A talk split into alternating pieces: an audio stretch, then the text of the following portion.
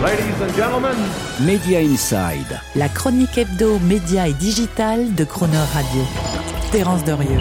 Media Inside évoquait avant Noël l'importance cruciale stratégique pour TF1 de bien réussir son pivot définitif sur le digital avec son nouveau service de streaming gratuit TF1 ⁇ accessible officiellement depuis ce lundi, certes dans de bonnes conditions d'exécution technique et commerciale, force est de constater que TF1 ⁇ ne coche pas encore à ce stade toutes les cases de la promesse de réinvention digitale annoncée. En termes de distribution d'abord, certes TF1 a réussi l'exploit de convaincre les quatre opérateurs télécoms nationaux de distribuer TF1 Plus en lieu et place de MyTF1, y inclut Free avec lequel un accord a été conclu in extremis la veille du lancement.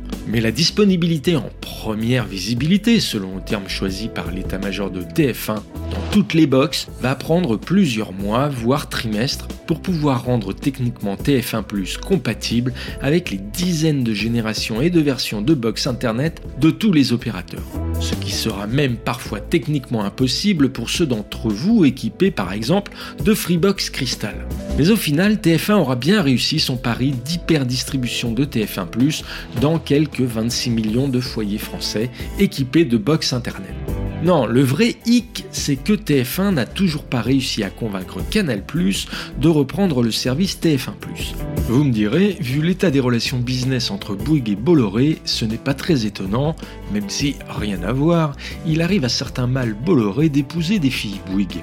En attendant, TF1 se trouve privé d'un accès aux 5 millions d'abonnés Canal et TF1 est obligé de continuer à maintenir aux côtés de TF1 et que pour Canal le vieux service MyTF1 avec une deuxième marque, ce qui n'est pas terrible du point de vue marketing et cohérence produit.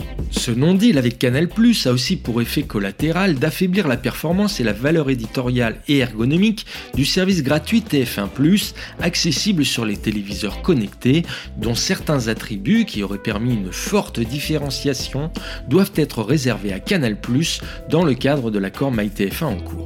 Ainsi, sur TF1+, pas de série quotidienne en avant-première, deux jours avant tout le monde, et pas de saison inédite en intégralité post-diffusion télé du premier épisode. De même, en termes de fonctionnalité, pas de start-over, ce qui vous permet de reprendre au début le programme en cours sur le direct. Pas de possibilité de caster vos programmes en AirPlay ou via un appareil Chromecast. Et enfin, pas de Full HD. Le seul moyen pour accéder à toutes ces fonctions servicielles qui existent désormais sur toutes les plateformes de streaming concurrentes, et ne pas enfreindre donc l'accord Canal Plus MyTF1, est au final de s'abonner à la version confidentielle payante de TF1 dite Premium, au prix de 5,99€ par mois. Au final, c'est donc un lancement de TF1 Plus à petite vitesse auquel on assiste, avec un service dont plusieurs dimensions centrales de la consommation média à la demande se trouvent contraintes, inhibées pour ne pas dire oubliées, et qui déclasse la valeur du produit par rapport à ses fondamentaux d'accessibilité, d'exclusivité de contenu et de fluidité d'usage. Des armes aussi décisives que basiques qu'ITV, le TF1 anglais, qui a appliqué il y a plus d'un an le même mouvement stratégique que celui de TF1 avec TF1+, n'avait pas oublié d'inclure au lancement de son service de streaming gratuit ITV X, et qui contribuèrent sans aucun doute à exploser sa performance avec 66,5 millions de streams au cours de la semaine suivant son lancement officiel et plus 55% de streams supplémentaires au bout d'un mois. Bref, espérons que Canal et Bolloré auront avec TF1 la rancune moins tenace qu'ils ne l'ont par exemple en ce moment avec la Ligue française de football et son président Vincent Labrune, pour qu'enfin, avec TF1 se dégage à l'échelle du territoire national une alternative gagnante et leader face à l'emprise cynique des conglomérats du streaming américain. Media Inside. Terence Derieux, tous les mercredis à 7h45 et 19h45 et à tout moment en podcast. Cronerradio.fr